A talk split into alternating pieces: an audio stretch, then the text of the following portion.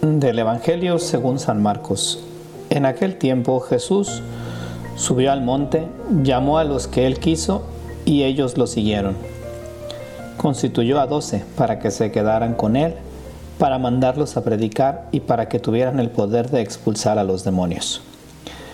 Constituyó entonces a los doce, a Simón, al cual le impuso el nombre de Pedro, después a Santiago y a Juan, hijos de Zebedeo, a quienes les dio el nombre de Boanerges, es decir, hijos del trueno, a Andrés, Felipe, Bartolomé, Mateo, Tomás, Santiago el Alfeo, Tadeo, Simón el Cananeo y a Judas Iscariote, que después lo traicionó.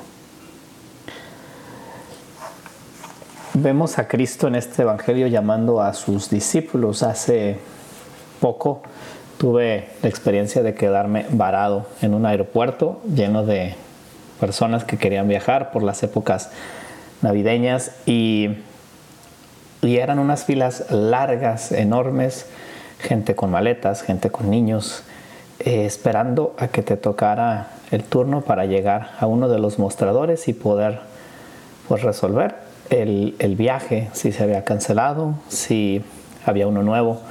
Cuando lo sabía, salía gente feliz porque en lugar de llegar a su destino le habían dado un boletón destino más cercano, pero ya por fin este, lograban salir de esa situación.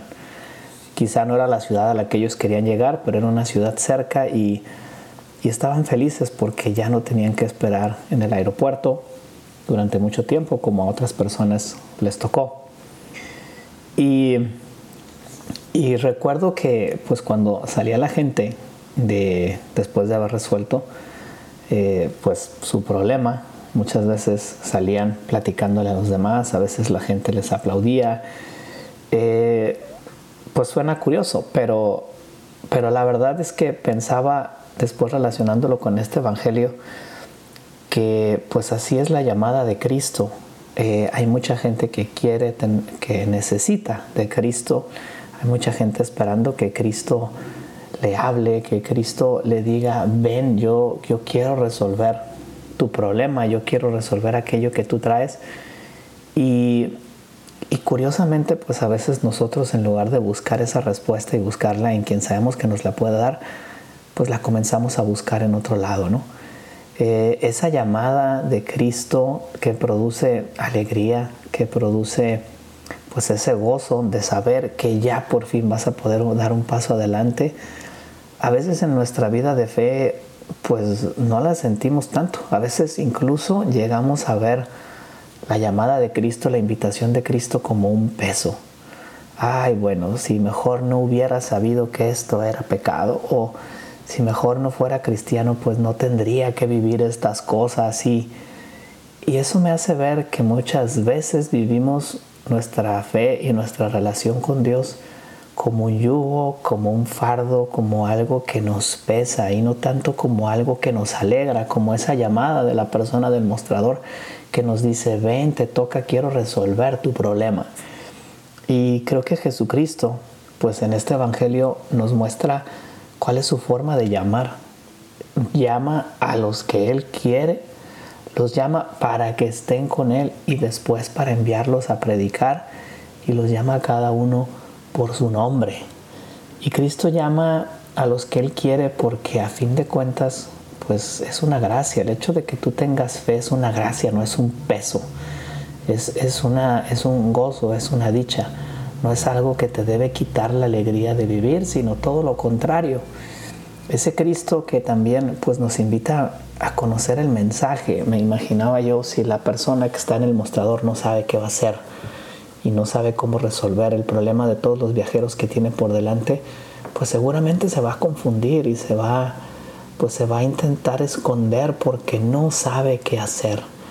Y para poder también nosotros llevar a otras almas, a los demás, a Cristo, pues es necesario que también nosotros estemos con el Señor, que sepamos qué es lo que el Señor nos pide, que entendamos cuál es la misión para la que Dios nos trajo al mundo. Muchas veces ni siquiera nos preocupamos por saberla, por conocerla, por incluso a veces pues es de las preguntas que menos nos hacemos en la vida. Y para poder encontrar una respuesta, pues es necesario estar con el Señor. Y después, pues ya finalmente vamos a predicar porque vamos a encontrar a los demás, porque vamos a buscar, porque vamos a, a compartir esa alegría de haber encontrado al Señor. Este Evangelio, pues yo creo que nos invita a ser en primer lugar discípulos, es decir, personas que aprenden de Cristo. Eh, de ahí viene la palabra, por ejemplo, disciplina y procede del verbo aprender. Y esto quiere decir que si somos buenos discípulos, pues vamos a ir aprendiendo de aquel que nos enseña a vivir, que es Jesucristo. Y vamos a ir poniéndole un orden a nuestra vida, porque eso es la disciplina. Es aquello que se ha aprendido y que se ha interiorizado porque vemos que es bueno. Y nos llama también a ser apóstoles, es decir, enviados. No solamente es aprender por ti, para ti, sino que esa alegría, ese gozo del encuentro con Cristo, ese haber sentido ese llamado de Dios que te invita a seguir adelante, que te dice, ¿sabes qué? Ya está listo tu viaje. Eh, pues es algo que también nosotros estamos llamados a transmitir a los demás. La alegría de vivir el Evangelio, no el peso de vivir el Evangelio. La alegría de estar con Cristo a quien amamos, no el peso de haber conocido a Cristo y, es ese Cristo pues que quiere compartir y vivir su vida con cada uno de nosotros. Por eso nos llama por nuestro nombre. Así que pues que sea este año que estamos todavía comenzando, aunque pues ya llevamos casi un mes, que sea un año para aprender de Jesús y después para poderlo transmitir también a los demás. Que Dios les bendiga, soy el Padre Banibaldo Díaz, les invito a compartir nuestro podcast que haría Jesús?